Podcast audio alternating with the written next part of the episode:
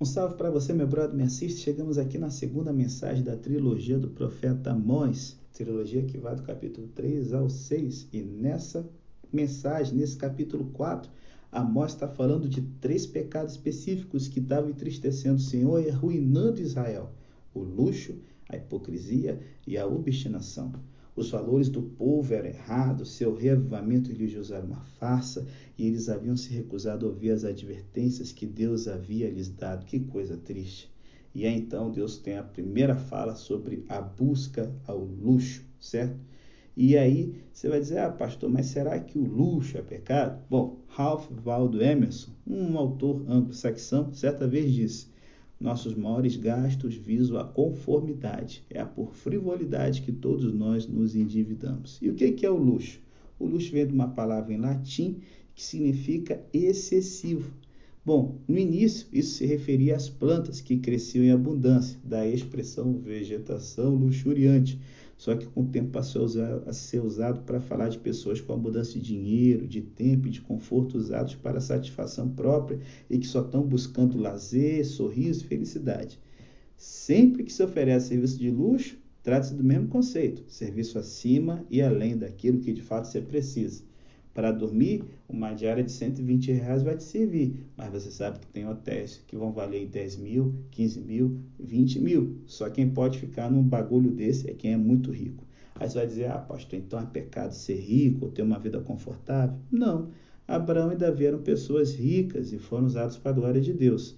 Aos olhos das pessoas que, por exemplo, alguém que mora na África, a maioria das pessoas que vivem nos Estados Unidos, inclusive os pobres, são excessivamente abastados. Por quê? Lá você tem coisa como aquecimento por termostato, ar-condicionado, geladeira, automóvel, assistência médica adequada, telefones celulares aí top de última ponta, eletricidade, combustível em excesso. Só que viver luxuosamente não é tanto uma questão de abundância de bens, galera, mas sim de quanto permitimos que esses bens nos controlem. É usar aquilo que temos para o nosso próprio prazer e ignorar a necessidade dos outros. É ser responsável na maneira como a gente prega a nossa riqueza, desperdiçando-a com distrações fúteis, em vez de usá-la para o bem de outros e para a glória de Deus. Uma loja de grife tinha a seguinte placa: Se você precisa perguntar o preço de nossos trajes, então não pode pagar por eles. Bom, as pessoas que vivem uma vida de luxo não se preocupem em perguntar o preço, não se importam com quanto gastam, desde consigo aquilo que desejam. É esse tipo de comportamento das vacas de Baçã.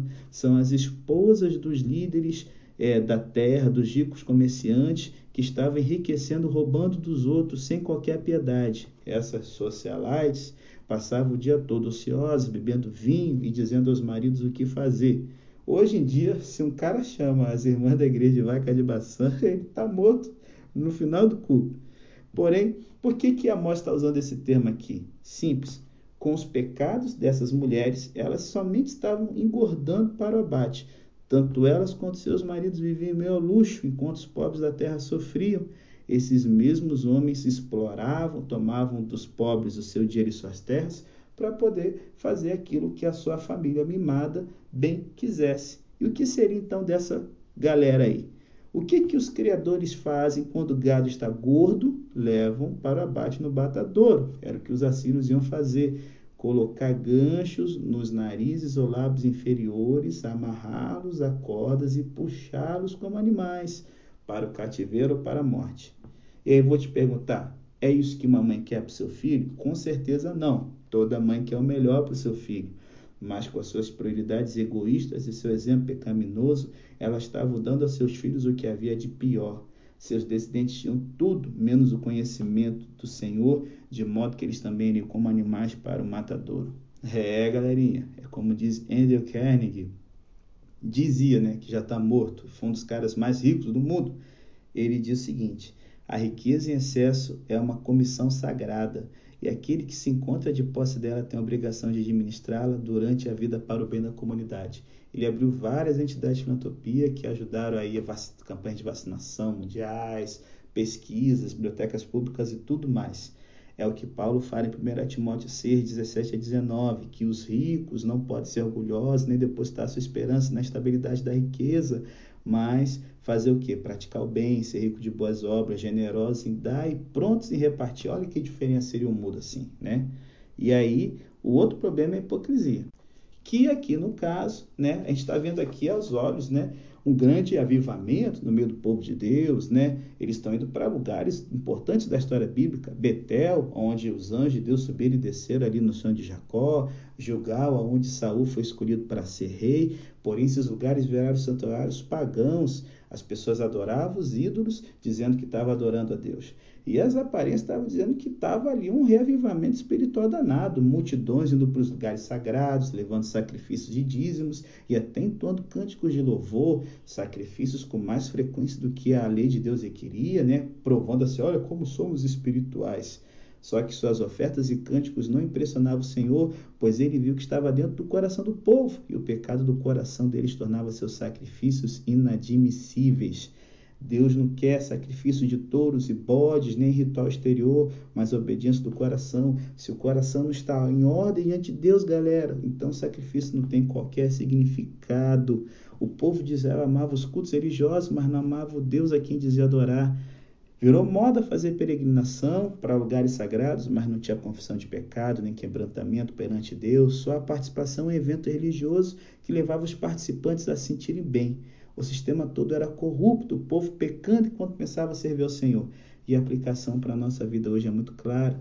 É muito fácil participar de um grande grupo religioso, cheios de entusiasmo para cantar, colocar dinheiro nas sacolas de ofertas e ainda assim não mudar nada em nosso coração. A prova da experiência espiritual não é, ah, isso me fez sentir tão bem, ou, ah, a igreja estava cheia, o culto foi agradável. Não, a verdadeira prova é, estou aprendendo mais de Deus e me tornando mais semelhante a Cristo. E o povo do tempo de Amor não voltava para casa decidido a ajudar os pobres, a dar de comer aos famintos e a cuidar das viúvas e dos órfãos. Voltava com o mesmo coração endurecido com que havia saído de casa porque a sua adoração não passava de um ritual vazio. Se liga, qualquer reavamento religioso que não muda as prioridades dos cristãos nem ajuda a resolver os problemas da sociedade não é de fato reavivamento. Por quê? Porque o coração humano é obstinado. É a última lição de Amós para a gente hoje. Vocês não se converteram a mim. O povo de Israel havia sentido as disciplinas de Deus, mas ainda assim não tinha submetido à vontade dele e continuava praticando aquela religião hipócrita. Nem todo que me diz Senhor, Senhor entrará no reino dos céus. E se liga, Deus permitiu a fome, a seca, a destruição de colheitas, a enfermidade, a derrota na guerra, a catástrofe, para que o povo pudesse se despertar e perceber que o julgamento final estava vindo. Só que, como eles tinham um coração duro, com cada coisa ruim que acontecia, ou abandonava o caminho de Deus, ou se apegavam mais aos ídolos, ou falava, ah, moralidade, vá para o inferno, vou tocar o louco na vida. Por isso Amós fala: prepara-te, Israel, para te encontrares com Deus. Aqui você não tem um chamado arrependimento, mas o um anúncio de que era tarde demais para se arrepender, porque é uma vida dedicada ao luxo, é uma vida hipócrita religiosamente, que se torna obstinado, um coração duro, difícil de ser moldado. Sabe, Será que o povo de Deus está mais preparado para se encontrar com ele hoje do que no tempo de Amós? Basta olhar aí o Covid. O Covid chegou, a gente perdeu tanta coisa, tomou tanto sufoco. E cara, cadê a galera que estava na igreja? Aqueles seus amigos que você percebe precisavam se arrepender e voltar. Coração obstinado. Isso é um perigo. Fuja de uma vida dedicada ao luxo, abandone a hipocrisia.